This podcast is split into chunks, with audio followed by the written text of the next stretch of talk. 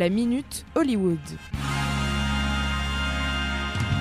On retrouve Elisa pour la minute Hollywood. Privet Tavaric. Ah, bel accent Merci, merci Bravo Comment ça va? Ça va très bien et toi? Mais bien, pas trop dur les partiels?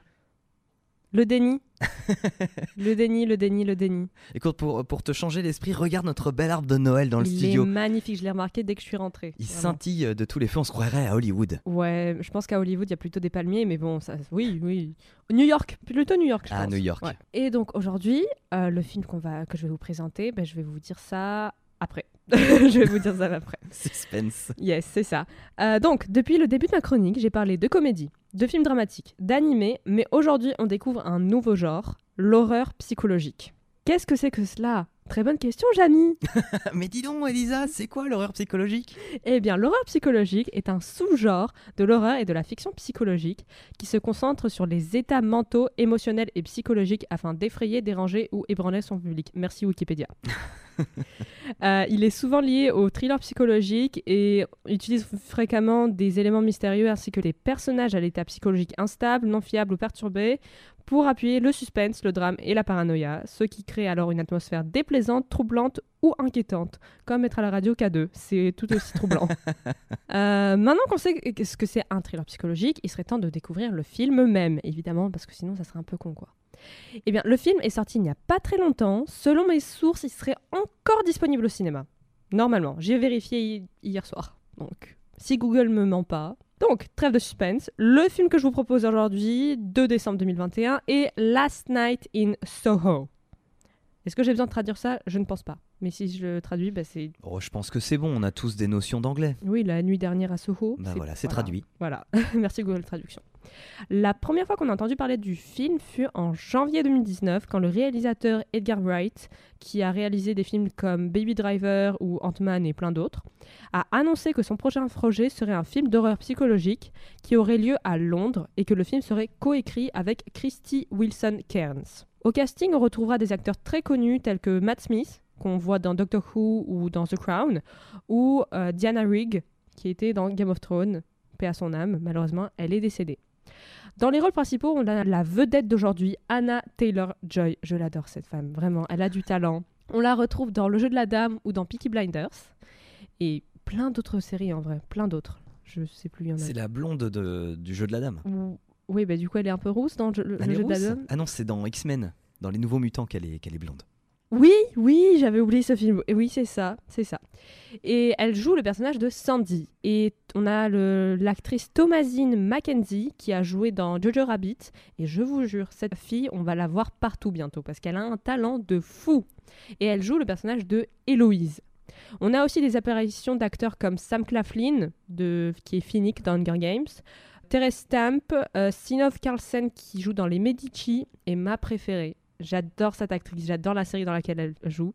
JC Mailey, qu'on retrouve dans Shadow and Bone. Sérieusement, les gars, regardez cette série. Elle, c'est la meilleure. Je dis pas du tout ça parce que j'ai toute la collection des livres, hein. à peine. Non, pas du tout. Tu es parfaitement objective. Oui, non, non, il n'y a, pas de- y a pas de favoritisme chez moi. Euh, donc, l'histoire a lieu à Londres pendant notre époque, donc les années 2010-2020. Si vous n'êtes pas perdu, normalement vous savez qu'on est en 2021, bientôt 2022. Mais ça se passe aussi pendant les années 60 en même temps.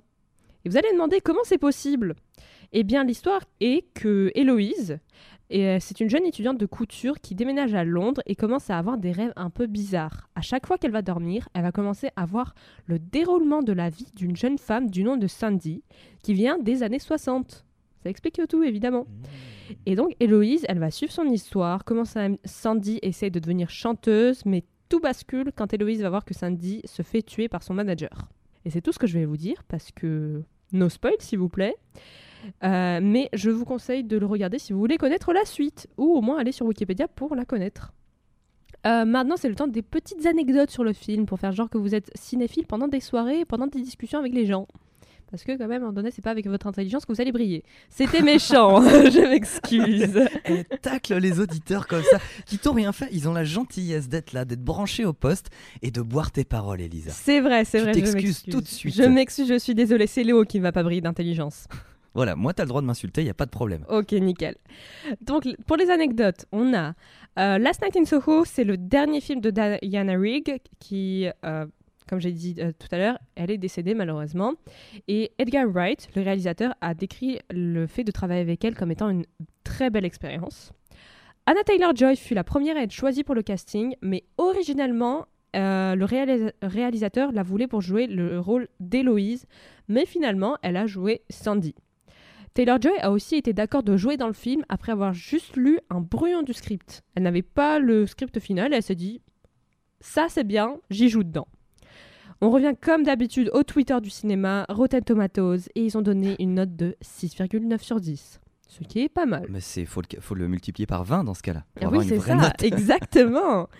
Et Anna Taylor-Joy, petite dernière anecdote, a eu la chance d'enregistrer une cover de la fameuse chanson Downtown de Petula Clark pour la bande-son du film, parce que, comme j'ai dit, elle joue un personnage qui est une chanteuse.